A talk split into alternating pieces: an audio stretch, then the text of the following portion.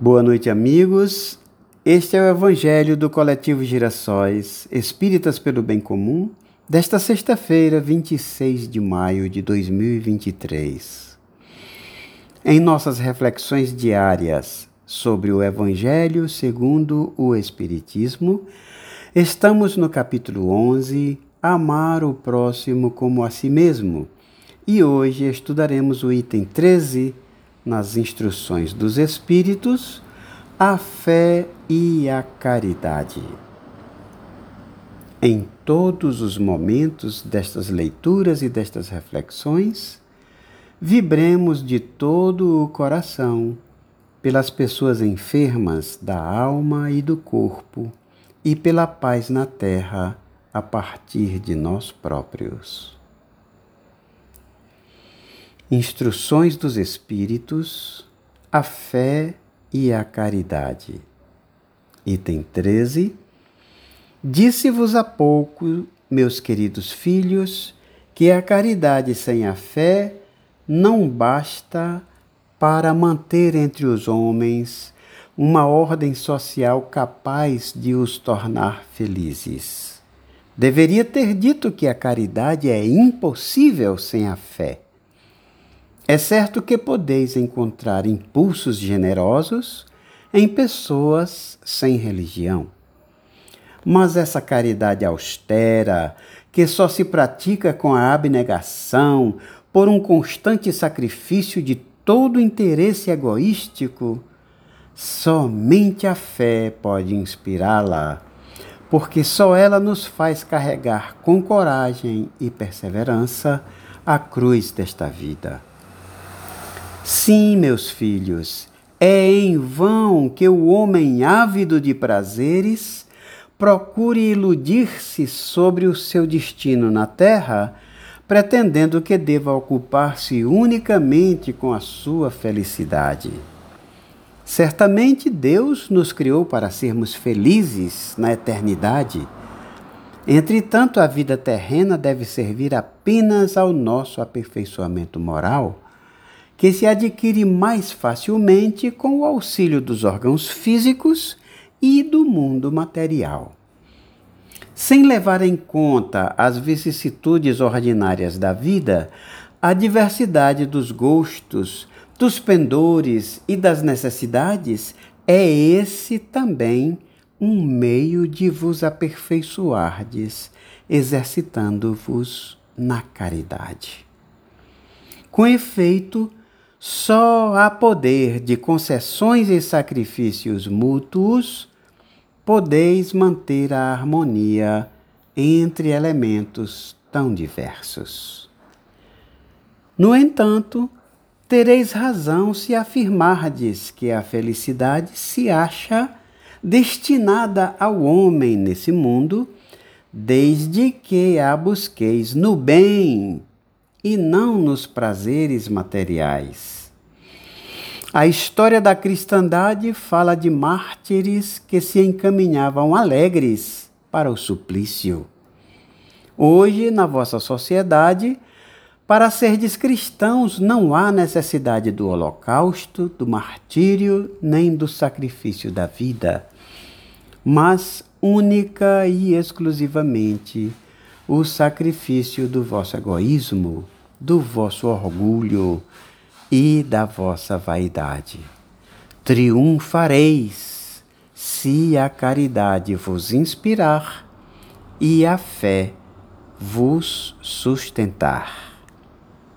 Espírito protetor, mensagem dada em Cracóvia em 1861. Manas e manos girassóis de todos os lugares, Deus seja louvado. Que mensagem bela e certeira nós temos para o nosso deguste e nosso proveito na data de hoje, hein?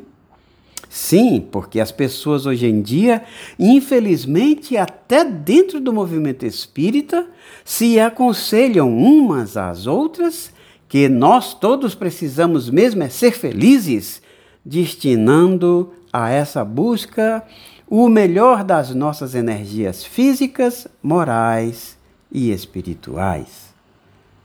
Sim, infelizmente, são muitas as pessoas que assim pensam e ensinam-se, encorajam-se umas às outras a esse pensar e, naturalmente, às consequentes ações ou reações ante o próximo, ante a vida. Mas Allan Kardec incluiu em O Evangelho segundo o Espiritismo esta mensagem de hoje, assinada por um espírito protetor, em cujo texto o autor nos afirma com categoria que somente a caridade sem a fé não bastaria para nos tornar felizes em nossas experiências sociais terrenas.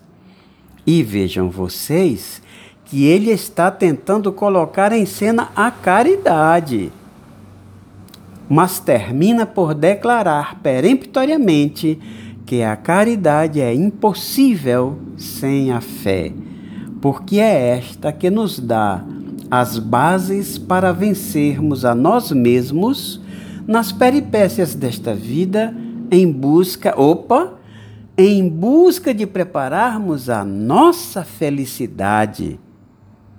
Ora, ele se refere aqui principalmente à felicidade que haveremos de experimentar na vida espiritual. Mas ainda assim, exorta-nos a buscarmos, sim, a felicidade mesmo aqui na terra. Ora, claro que não mais nas conquistas fugidias da vida material, mas como espíritos imortais que somos, e já desde agora, desde aqui. Bem, como é que conseguiremos isso? Eu respondo: nós o conseguiremos somente quando vencermos o nosso orgulho os nossos ciúmes, o nosso egoísmo, a nossa vaidade. Somente o nosso devotamento ao bem do próximo, com total desinteresse em quaisquer vantagens pessoais, é que ultrapassaremos esse limite. E é unicamente a fé que nos possibilitará a conquista desse estágio, minhas irmãs e meus irmãos girassóis. Quanto maior a fé, quanto mais ela se aprofunde em nós, sobre bases racionais, firmes, melhor nos sairemos nessa prova, vencendo a nós mesmos, não mais diante dos sacrifícios sangrentos a que estiveram expostos os atores do proto-cristianismo. Nossos sacrifícios hoje são internos as feras que precisamos vencer são encontradas dentro do nosso próprio coração. Portanto, apenas a fé, aliada à caridade, nos dará as condições de seguirmos resolutos rumo a essas vitórias que a vida, sem dúvida nenhuma, um dia nos conferirá. Aí sim seremos felizes já aqui e agora. Bem, manas e manos girassóis, vamos orar juntos? Vamos sim. Deus, nosso Pai de amor e bondade, nós te pedimos as tuas bênçãos para este momento após as reflexões que fizemos sobre a nossa necessidade de colocarmos em Ti as bases da nossa fé e de cada vez mais potencializarmos essa fé para que ela possa sustentar a nossa superação por meio de nossas ações no bem, cada um de nós trabalhando em busca de suas vitórias, contra suas próprias más inclinações.